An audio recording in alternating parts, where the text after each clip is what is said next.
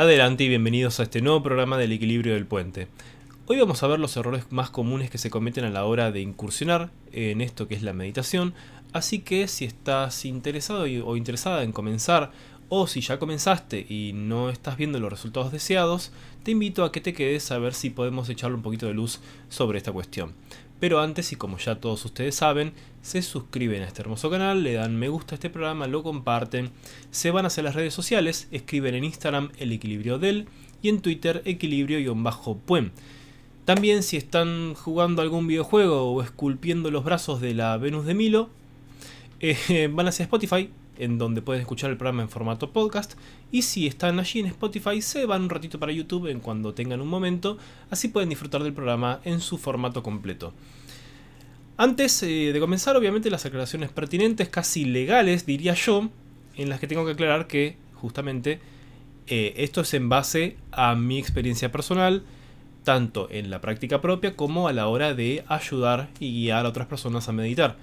Así que si entre ustedes se encuentra alguien que ya está un poquito más avesado en todo esto, más eh, interiorizado, seguramente conozca todo esto, pero los invito igual a que comenten aquí abajo, eh, en justamente en la caja de comentarios, si encontraron otros errores en gente a la hora de comenzar a meditar, si tienen consejos también, así que bienvenido sea. Como última aclaración, estoy algo tomado de la garganta, así que van a ver que me falta un poquito el aire, que puedo toser, pero bueno, sean tolerantes conmigo como lo han sido siempre, o casi siempre. Pero no, no, no. Eh, siempre agradecido por todo. También eh, ni que hablar de los beneficios de la meditación. Van desde controlar y reducir el estrés hasta, no sé, conocerse uno mismo, dormir bien. Bueno, son enormes, ya son conocidos. Por suerte se está viendo que incluso desde la infancia los docentes están haciendo prácticas de meditación cada vez más lo cual me alegra un montón, porque creo que tenemos que crecer sabiendo meditar, sabiendo lo que es la meditación y pudiendo entrar en nosotros mismos, aunque suene eh, redundante. poco vemos de lo que somos y poco tiempo nos tomamos para ingresar en nosotros como dije antes. Ya para entrar en tema veremos el primer error, que tiene un poquito de trampa porque no es error como tal, o a veces sí y a veces no, ahora lo vamos a ver, que es el hecho de no preparar el ambiente antes de comenzar. ¿Por qué digo que puede ser error o puede que no? Porque uno hace a veces lo que puede con lo que tiene. Entonces, eh, en ese sentido, excluyo a las personas que hacen lo que pueden con lo que tienen, porque a veces no se puede generar el ambiente necesario, propicio o el mejor para meditar o, o para nuestras meditaciones. Suponiendo que sí podamos, la idea es siempre generar un ambiente donde los sentidos no se vean perturbados a la hora de comenzar con todo esto. Les dejo por acá arriba el enlace del programa de la glándula pineal donde yo les dejo una pequeña meditación al final. Van a ver que esa que en esa meditación hago la aclaración previa, pero ahora la voy a repetir sobre cómo preparar el ambiente. La preparación sencilla es teniendo en cuenta que nuestros sentidos primarios tienen que poder estar estables, digamos, sin sobresaltos. Por eso, vamos a cubrir los básicos. Primero, una luz tenue, ni la oscuridad plena, ni una luz eh, sino que busquemos una penumbra donde si nosotros en un momento nos desviamos un poco y abrimos los ojos, no haya ningún problema, nada nos, nada nos perturbe y podamos volver a cerrarlos y seguir.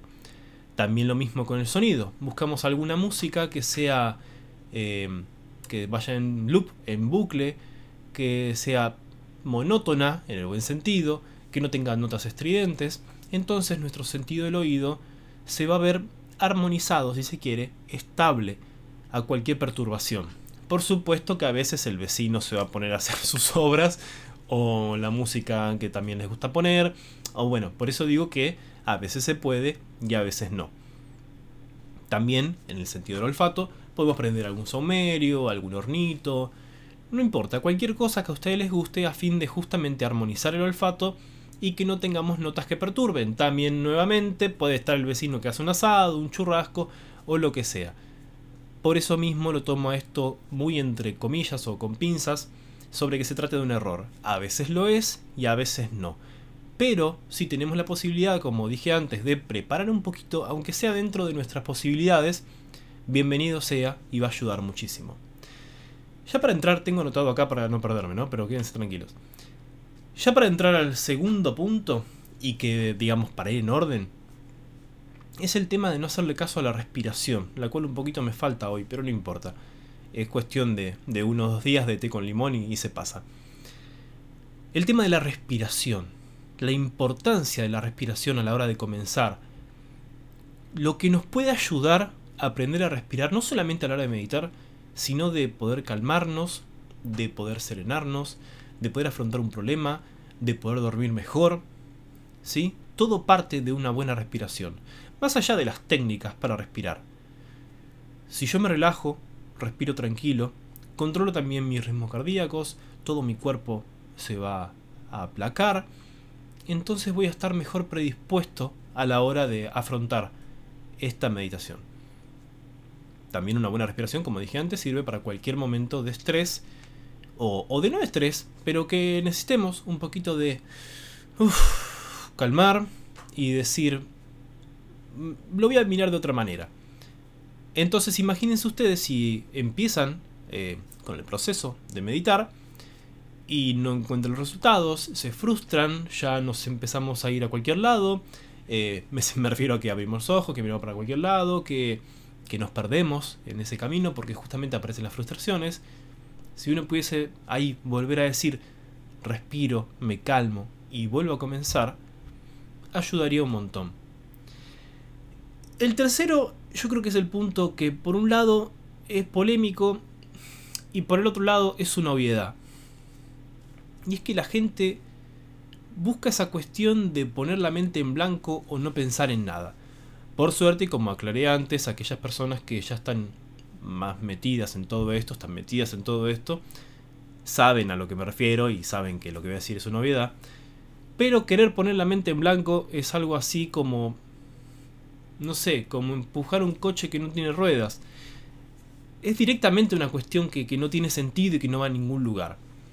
La idea de todo esto, como la meditación es un camino interno, perdonen ustedes, como la meditación es un camino interno, lo que uno debería hacer es llevar a la mente hacia donde queremos que vaya.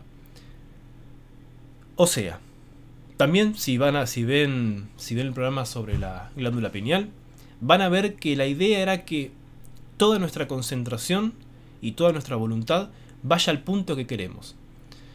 Es cierto que cuando la, la idea también es que cuando se llega a un punto a un momento de esta meditación de la que estamos hablando, que puede ser cualquiera, ya después voy a hacer un comentario al respecto, em, la mente en un momento se despegue, se, se, nos, no voy a decir que no se, se nos separe de nosotros, pero que ya vaya para donde quiera ir, que siga el curso que desee.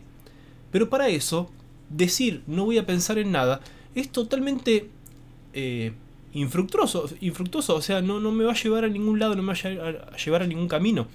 En esta sociedad en la que vivimos, y siendo nuestra mente como es desde el vamos, no pensar en nada es una tontería. Directamente y perdón al que no esté de acuerdo conmigo.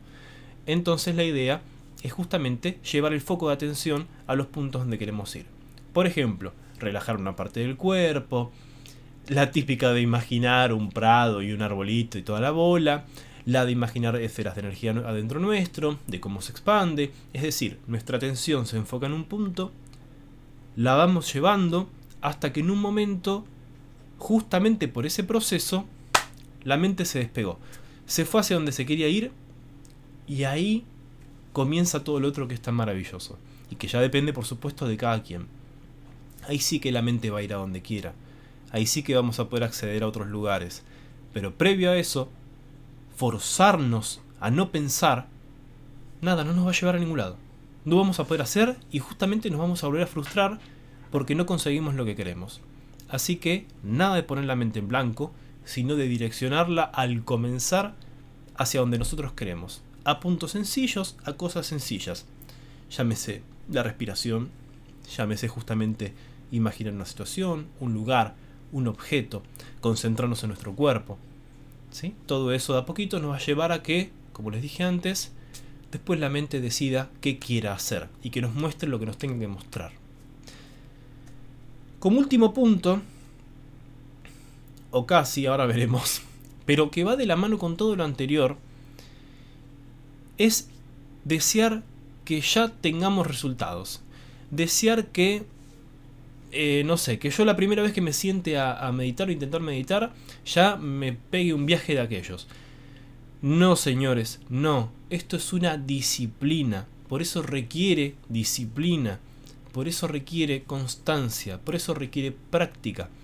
Todo esto se logra al practicar, al hacer, al equivocarse, al probar. Entonces requerimos constancia. ¿Sí? La primera vez seguramente, y bueno, haremos lo que se pueda. La segunda va a ser un poquito mejor cuando hagamos 3, 4, 5, 10. Entonces será distinto. Entonces también empezaremos a conocernos a nosotros mismos y podremos ir por los caminos que mejor nos convengan o que mejor nos sienten. Porque también esa es la otra acotación que quiero hacer y que les, les dije antes, de que no hay una única receta para todo esto. Porque aquí llamamos meditar. ¿Qué es meditar? Meditar es cerrar los ojos y repetir un mantra y nada más. No, no, meditar puede ser tan profundo como conocerse a uno mismo, como ver nuestros intersticios, eh, los de la mente. Eh, mucha gente habla también de viajes astrales. Bueno, pero para eso se requiere una profundización, o sea, se requiere una una vía, es como hacer con un taladro un agujero muy muy profundo e ir entrando cada vez más. Eso no se logra en una vez. Y menos cuando no se tiene ningún tipo de práctica previa. También es cierto de que hay gente que tiene, obviamente, como en toda disciplina, mayores facilidades que otras. Eh, así como hay gente que le va mejor la música que a otras, por más que les guste a las dos, a una se le da mejor. Bueno, esto también es lo mismo. Hay gente que tiene otra predisposición u otras cualidades. Pero esto se aplica a todo el mundo. Todo el mundo puede meditar. ¿Sí? Más allá de la facilidad que se tenga. Más allá también del entorno que ayude o no. A veces el entorno no ayuda, recuerden el primer punto. No solamente el físico, sino el, el social, el de las personas. A veces, lamentablemente, no estamos en un círculo que apoye eso que queremos hacer e incluso nos podemos enfrentar con que ni siquiera lo podemos contar. Contar que queremos hacer lo que lo estamos haciendo. Ahí es donde yo les decía, les decía antes que hacemos lo que se puede. Lo que se puede con lo que hay. Pero dentro de eso podemos hacer ciertas maniobras. Así que les pido encarecidamente que más allá de las frustraciones, no esperen nada. Em, no esperen obtener resultados ya. Intenten disfrutar del proceso. Yo sé que es frase hecha. Yo lo sé. Y sé que al principio puede incluso molestar que se las digan. Pero es así. Tienen que poder disfrutar del proceso y del aprendizaje. Porque es un aprendizaje absolutamente personal. La meditación que hagas vos, que hagas vos, que hagas vos, imaginando que hay un montón de gente delante mío, mentira, este celular nomás, eh, no va a ser la que haga yo. Chiste aparte, no va a ser la que haga yo va a ser totalmente distinta. Eh, cada uno de nosotros va a llegar a lugares distintos, va a ver cosas distintas y vamos a sentir cosas distintas, lo cual es buenísimo, lo cual enriquece las, las situaciones. Por eso también podemos charlar y encontrar eh, coincidencias y, puntos en los, que, en los que nos coincidimos o cosas que ustedes han vivido y yo no, y viceversa. Pero busquen el camino personal y ese camino personal requiere de andar, requiere de caminar. Entonces, no esperen ya resultados para ahora. Sean constantes. Mantengan una postura eh, decidida hacia lo que quieren. Y eso no requiere presión, pero sí requiere constancia. Sí requiere disciplina. Así que, tranquilos, que acá nadie los corre. Esto no es una carrera, sino que disfruten del proceso, disfruten del camino, disfruten del paisaje, que cada cosita se puede ver en las meditaciones. Y mm, los dejo que comenten si han intentado, si se han frustrado, qué trabas pudieron tener.